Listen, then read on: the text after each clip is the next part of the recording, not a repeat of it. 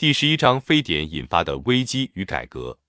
一、回顾过去，为了不再意识形态化的讨论非典，要讨论非典引发的危机与改革，需要对问题有正确的认识。我最近看到很多这种所谓的讨论，学者似乎急于抓住机会，对任何事情的议论都难免自说自话。在某种意义上，这还不如老百姓的调侃，比如北京人的幽默天性，就把这次非典危机给解构了。比如，我们看到的手机信息上说，多年来政府解决不了的问题，这次让非典给解决了。大吃大喝政府治不了，非典治了；公款旅游政府治不了，非典治了；卖淫嫖娼政府治不了，非典治了；商品滞销，人们几乎不假思索地接受了非典是一场公共危机的说法，似乎没有人来得及问一声：说非典是公共危机的根据到底是什么？是根据这场疫病的危害，根据意识形态、政治需要，还是根据其他的什么来说的？对此，我们出版的《中国改革》二零零三年第六期发表的封面专题 “SARS 搭台谁唱戏”，表达了我们的观点，把这次的非典与一九九八年的抗洪做了对比分析，观点可能比较另类。现在人们又开始讨论后 SARS 了，不过从哪个角度反思？什么叫后 SARS 反思？如果大家都回到自己的学术领域，研究政治学的从政治领域反思透明度和公开化，研究经济学的反思 SARS 多大程度影响经济增长，这种多角度反思可能是有积极意义的，可能是好的，但是也可能是发散的。恐怕还没有人好好去想一想，这个 SARS 反映出的真正问题是什么。刚才与我的校友提起。我们至少应该回顾过去三十年，每次大的社会变动之后，都有大作问世，警醒世人。二十世纪七十年代，我们经历过毛主席、周总理、朱德先后去世，经历过唐山大地震等重大事件。那时，真正在思想界引起相当反响的，是一九七九年那篇题为《社会主义结构性经济危机》的文章，史称四千名。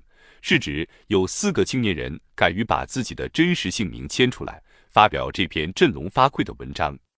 这篇文章在人们的讨论中引起了相当大的反响。到现在，我们仍然可以看到相当多的问题还在他们当时提出的思想框架中。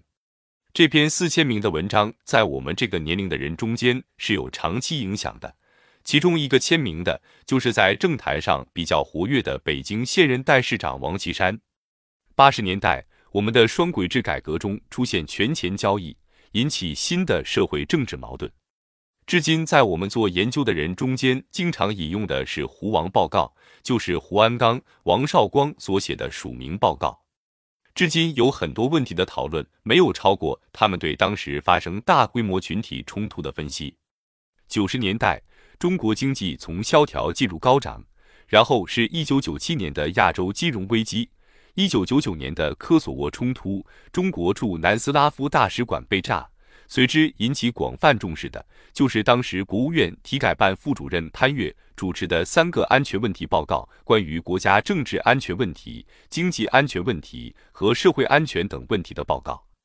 后来关于突发事件的处理政策，从这三个报告里面多多少少都能找到一些表述。引述过去是提醒今天的人们。在讨论 SARS 危机引起的改革的时候，我们不要再重复过去的老话。这样的老话有价值吗？有意义吗？说来说去还是那些东西。二，在危机发生时最有效的应急防范体制。最近报纸上报道，有民工因为交不出治疗 SARS 的钱，只好跑了。这反映了什么问题？就此插一个脑筋急转弯的问题：SARS 在世界上哪两个国家发生后？会立刻得到控制，我认为是朝鲜和古巴，因为只有朝鲜和古巴还保持着全民免费义务教育、全民公费医疗。如果教育和医疗都是百分之一百的公共品，完全公费，在这样的体制下，SARS 能不被控制住吗？我们看现实情况吧。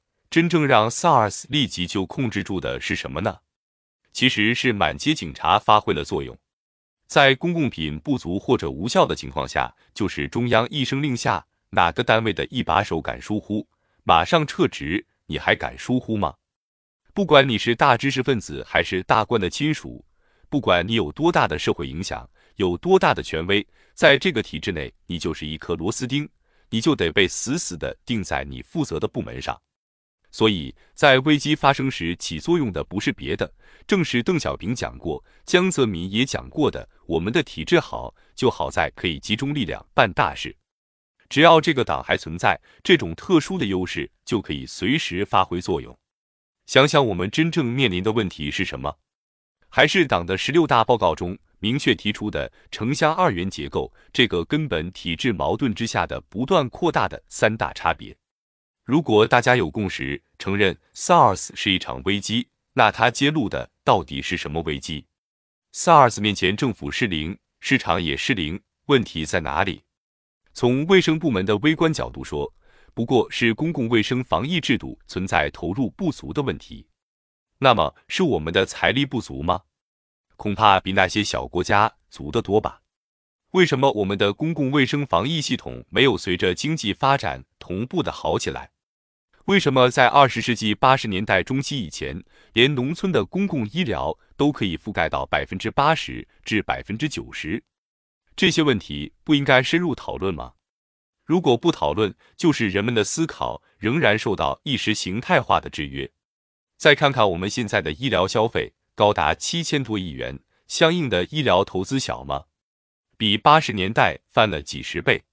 还有这种消费和投资拉动的药品。器械等行业，这不都是 GDP？难道我们追求的就是这种增长吗？